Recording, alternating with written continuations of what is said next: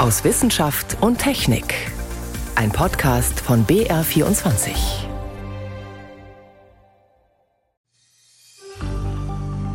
Spät am Abend, wir haben gewartet auf die neuesten Zahlen und die kamen aus zwei verschiedenen Gruppen. Die habe ich dann grob zusammengerechnet und dann wusste ich sofort, wir haben es wirklich. Die Physikerin Sandra Kortner. Vor zehn Jahren konnte sie mit ihren Kolleginnen und Kollegen eine sensationelle Entdeckung verkünden. Sie hatten endlich das Higgs-Teilchen dingfest gemacht. Dazu später mehr. Außerdem geht es bei uns um umweltfreundlichere, um grüne Chemie.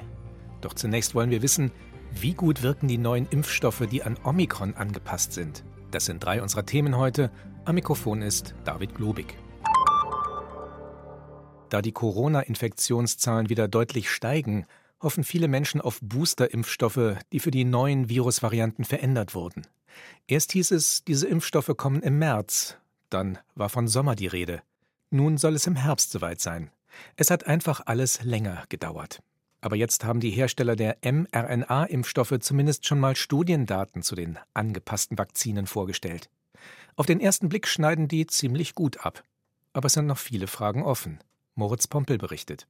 Die Zahlen klingen überzeugend. Wer sich ein viertes Mal hat impfen lassen mit dem angepassten Omikron-Vakzin von BioNTech Pfizer, der hatte einen Monat später deutlich höhere Antikörperspiegel gegen Omikron als nach dem Standardbooster. Die Werte waren bis zu 20 Mal so hoch. Die Ergebnisse der US-Firma Moderna mit ihrem Omikron-Impfstoff sind ähnlich.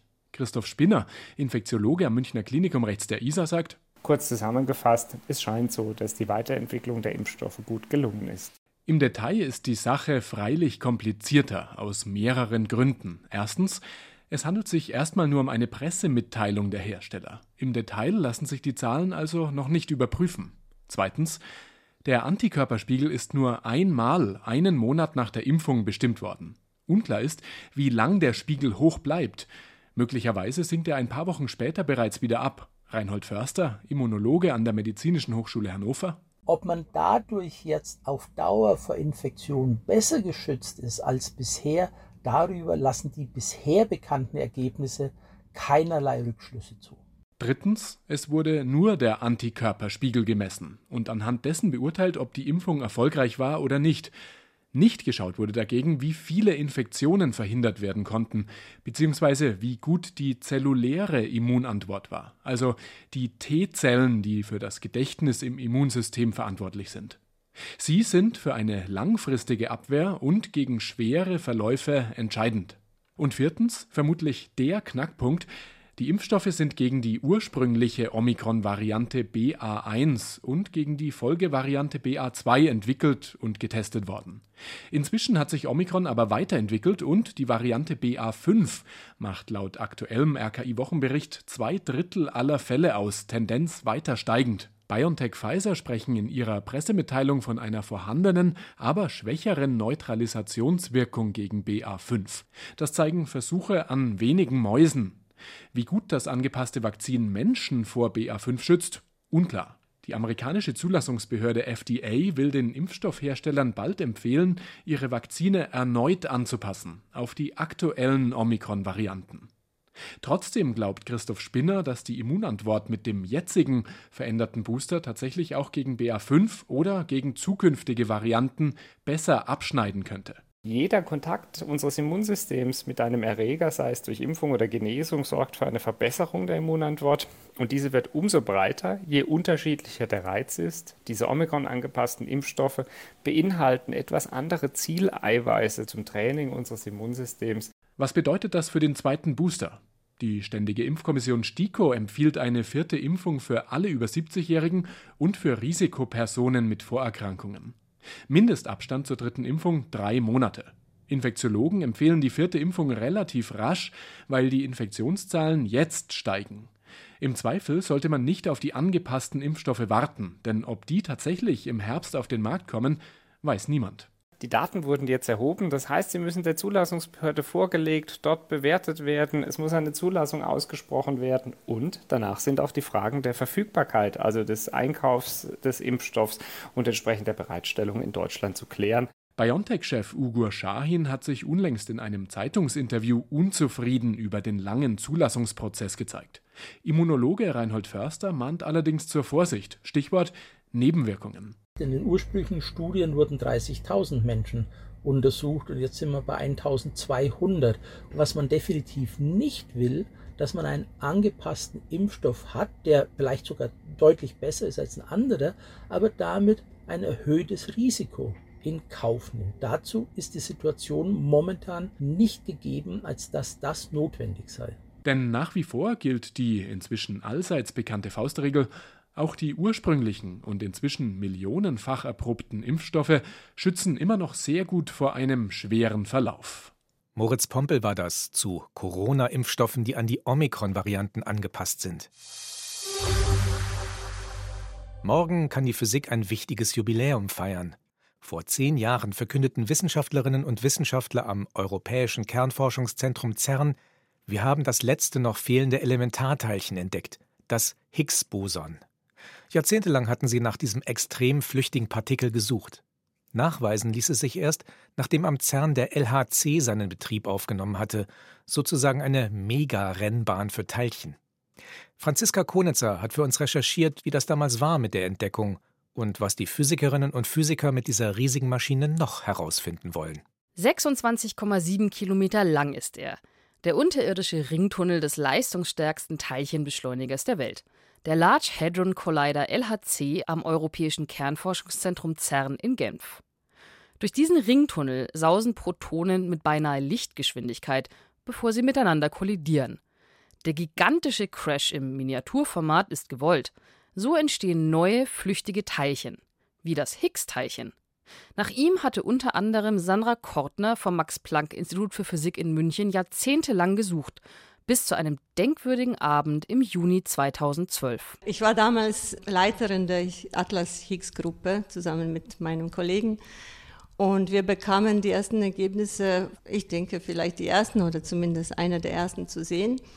Das war an einem Sonntag, 24. Juni. Spät am Abend, wir haben gewartet auf die neuesten Zahlen und die kamen aus zwei verschiedenen Gruppen. Die habe ich dann grob zusammengerechnet und dann wusste ich sofort, wir haben es wirklich. Am 4. Juli 2012 wurde es dann der ganzen Welt verkündet. Der Large Hadron Collider LHC hatte das Higgs-Teilchen gefunden. Da war ich sprachlos wollte erst mal jubeln, dann war ich sprachlos und dann war ich einfach dankbar, weil das war für mich das Geschenk meines Lebens, für das ich schon zehn Jahre davor gearbeitet habe und jetzt auch weiter daran arbeiten kann. Es war wirklich ein ganz besonderes Gefühl. Das Higgs-Teilchen. Als Elementarteilchen lässt es sich nicht weiter in kleinere Teilchen zerlegen. Es kommt in freier Wildbahn nicht vor, sondern muss umständlich in einem riesigen Teilchenbeschleuniger erzeugt werden und zerfällt nach Sekundenbruchteilen wieder. Und, ganz wichtig, das Besondere an dem Teilchen ist, dass man durch dessen Existenz jetzt erklären kann, wie alle anderen Teilchen ihre Masse bekommen. Für Sandra Kortner, ihre Kolleginnen und Kollegen, war damit ein riesiges To-Do der Teilchenphysik endlich geschafft. Das Higgs-Teilchen war das letzte Teilchen im sogenannten Standardmodell der Teilchenphysik, das ihnen noch fehlte. Alle bislang bekannte Materie besteht aus den 13 Elementarteilchen dieses Standardmodells. Nach der Entdeckung des Higgs-Teilchens lernten die Forscherinnen und Forscher es zunächst einmal besser kennen. Erstmal wurden natürlich diese ganzen äh, Higgs-Kopplungen vermessen, also die Wechselwirkung des Higgs mit anderen Standardmodellteilchen. Sagt Uli Heisch, theoretischer Physiker am Max-Planck-Institut für Physik in München. Also da hat man jetzt äh, keine Abweichung äh, gefunden bisher. Soll heißen, bis jetzt passt das Higgs-Teilchen ganz wunderbar zu allen anderen Teilchen im Standardmodell. Aber Uli Heisch erzählt, dass sich die Physikerinnen und Physiker am LHC nicht mit ihren 13 bekannten Elementarteilchen zufrieden geben wollen. Und dann wurde natürlich nach allen möglichen Arten von neuer Physik, also nach neuen Teilchen, die nicht im Standardmodell der Teilchenphysik enthalten sind, gesucht. Ja. Leider bisher ohne Erfolg.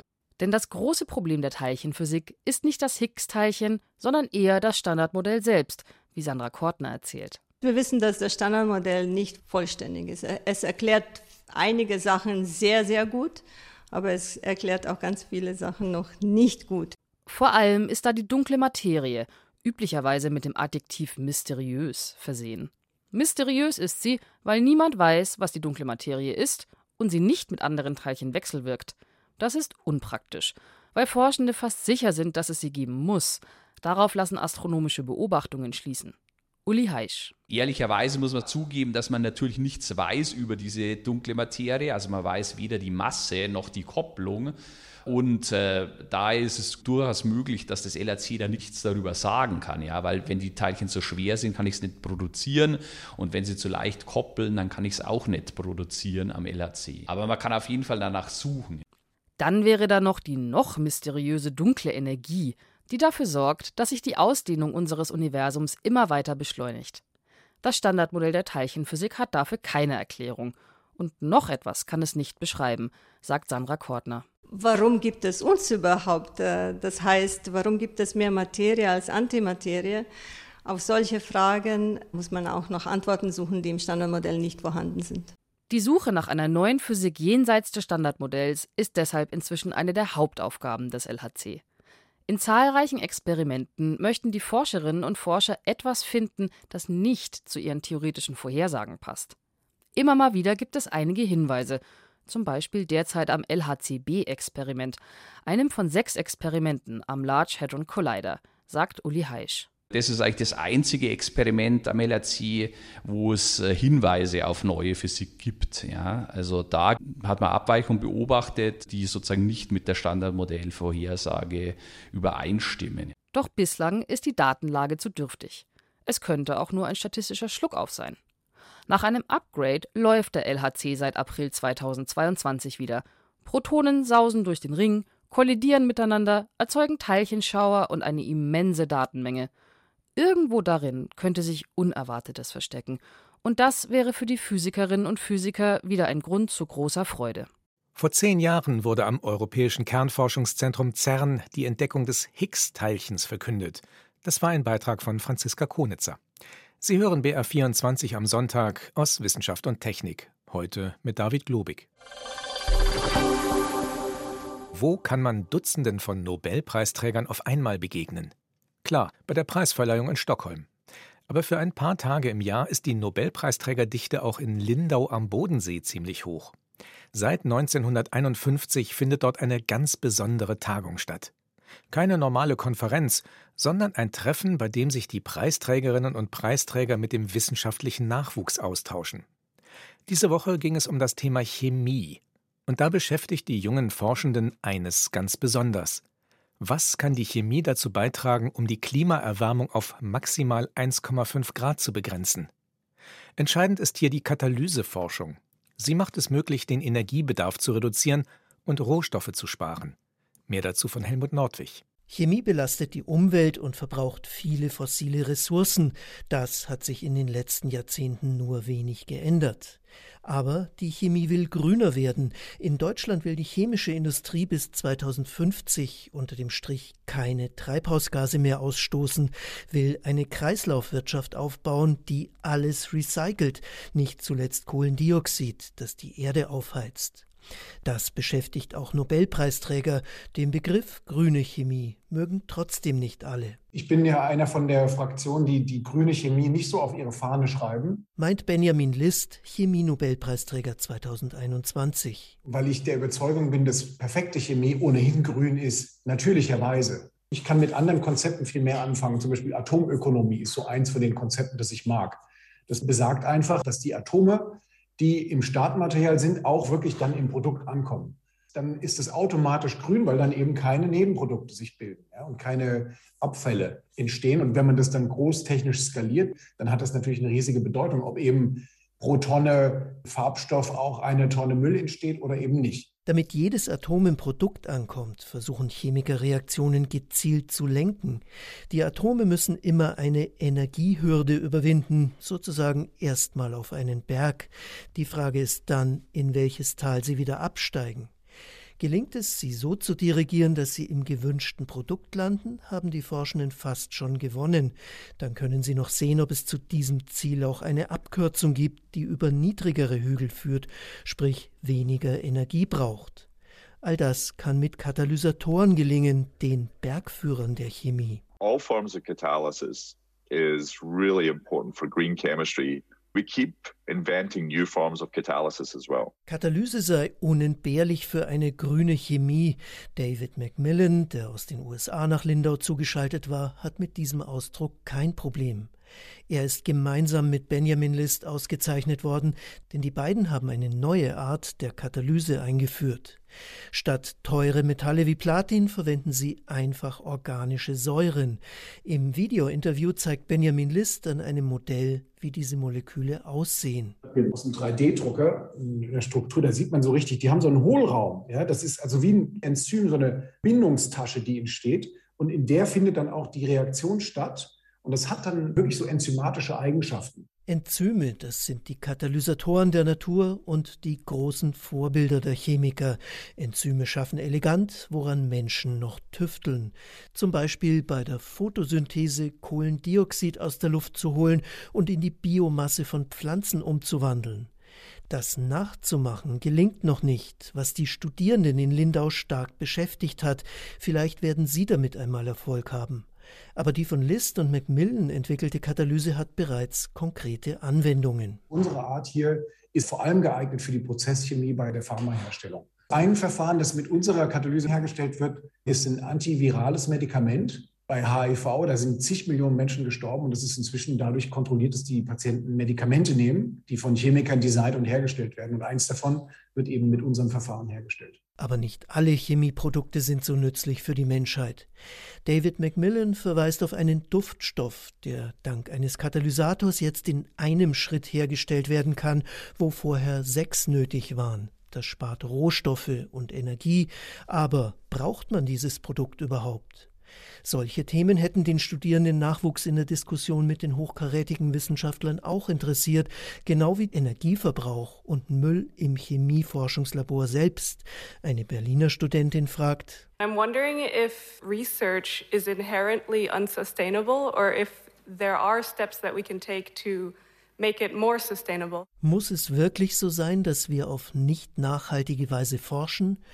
Die Nobelpreisträger konnten mit solchen Fragen allerdings nicht viel anfangen. Dabei könnte eine grünere Chemie genau hier beginnen. Helmut Nordwig war das mit Eindrücken von der 71. Lindauer Nobelpreisträgertagung.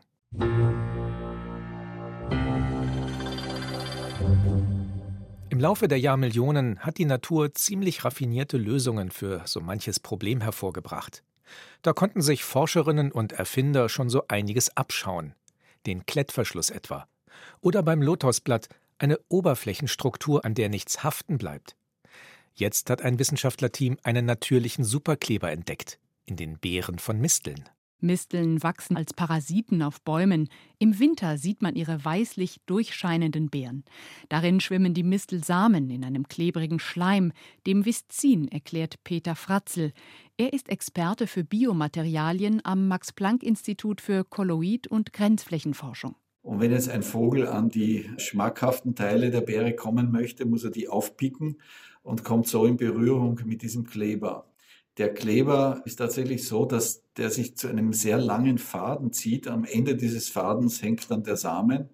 Und wenn der Vogel dann zum nächsten Ast fliegt, dann nimmt er den Samen mit und so verbreitet sich die Mistelbeere von Baum zu Baum. Die Wissenschaftler schauten sich den Pflanzenkleber genauer an und entdeckten erstaunliche Eigenschaften. Wenn das Visin feucht ist, lässt es sich verformen, also so wie Kunststoff, der heiß gemacht wird. Und sobald das Viszin trocknet, entsteht ein kunststoffähnliches Material. Und man kann das zu Filmen formen, man kann es zu Fasern formen, in ganz unterschiedliche Formen bringen und kann es natürlich durch entsprechende Wasserzugabe auch wieder weich machen. Diesen natürlichen Superkleber, so die Forscher, könnte man zum Beispiel zum Verschließen von Wunden einsetzen. Er haftet aber auch an Metallen, auf Glas und an Kunststoffen. Im nächsten Schritt wollen die Forscher die Chemie hinter dem Kleber untersuchen, um ihn im Labor nachzubauen. Der Klebstoff aus der Mistelbeere, das war ein Beitrag von Ann Kleinknecht.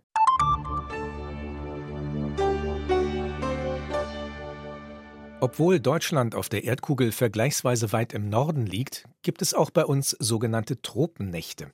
Nächte, in denen das Thermometer nicht unter 20 Grad sinkt. Jetzt im Juli dürften wir wieder welche erleben. Sie sind ideal, um sie draußen zu verbringen. Und da sollte man den Blick dann ruhig mal über den Himmel wandern lassen.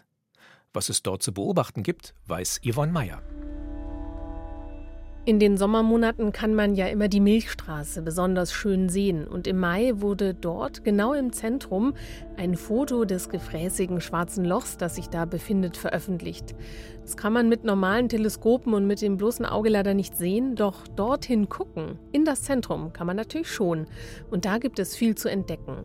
Ganz unten am Fuß der Milchstraße, dort wo sie sich im Sommer im Süden vom Horizont hinauf in den Himmel erhebt, sitzt das Sternbild Schütze links vom markanten Skorpion. Der ist ein wichtiger Wegweiser, weil den Schützen, den kann man leicht übersehen. In dem Sternbild Schütze, da wimmelt es nur so von Sternen. Am besten schauen Sie Anfang und Ende des Monats dorthin, dann stört der Mond nämlich nicht. Mit einem Teleskop oder bei einem Besuch in der Volkssternwarte wird dann der Blick frei auf Deep Space Objekte, dunkle Staubwolken und leuchtende Nebel. Bei uns auf der Webseite unter br.de/slash Sternenhimmel können Sie sich Fotos davon anschauen.